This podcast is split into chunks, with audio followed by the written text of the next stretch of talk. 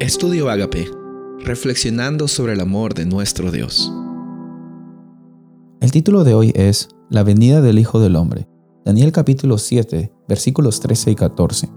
Miraba yo en la visión de la noche, y he aquí con las nubes del cielo venía uno como un hijo del hombre, que vino hasta el anciano de días, y le hicieron acercarse delante de él, y le fue dado dominio gloria y reino, para que todos los pueblos, naciones y lenguas le sirvieran. Su dominio es dominio eterno, que nunca pasará, y su reino es uno, que no será destruido.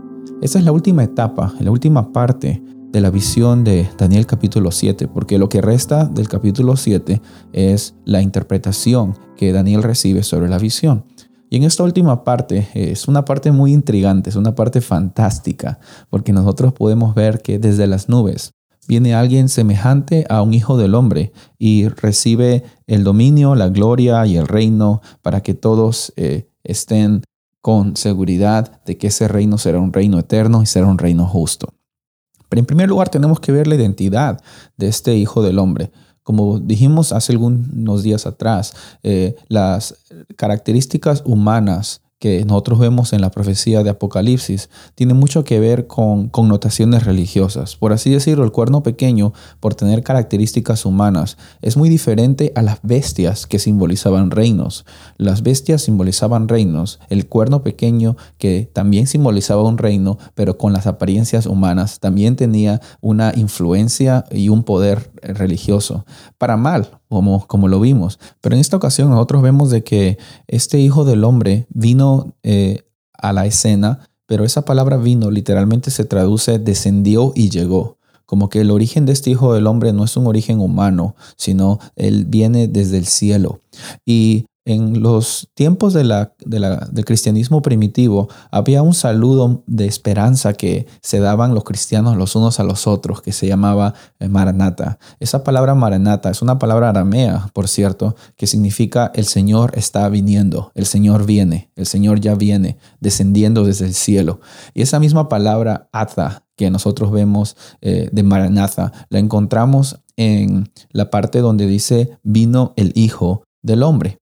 Entonces estamos viendo de que esa palabra se usa para definir a un ser divino. E incluso los comentaristas de las tradiciones judías casi unánimemente reconocen de que este personaje que es el Hijo del Hombre era el Mesías Rey.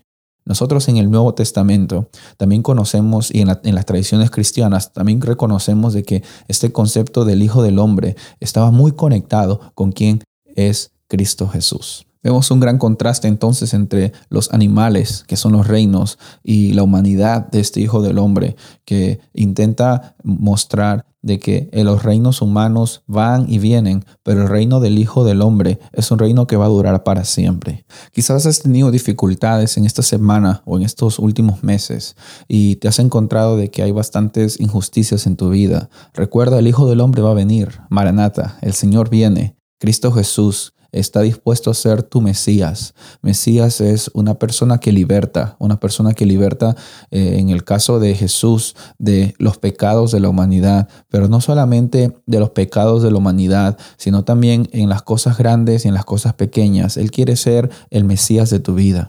Si tú tienes un problema, no importa tan pequeño como tú pienses que es, Dios le presta mucha atención. Si tú vas a hablar con Él, si tú le cuentas, si le dices de que quieres que el Espíritu Santo viva en tu vida, eh, pídele de corazón. Y Él está más que dispuesto a atender esas necesidades. Porque no hay nada más hermoso de ver que al final de esta profecía, al final de esta revelación, encontramos de que el anciano de días está presente él es el juez perfecto y al mismo tiempo el Hijo del Hombre está dispuesto a recibir dominio y autoridad, pero no para someter a las personas, sino para darles una vida y una vida con abundancia, una vida con propósito. Esa es la vida que Dios quiere darte hoy y esa es la vida de que Él anhela darte por toda la eternidad.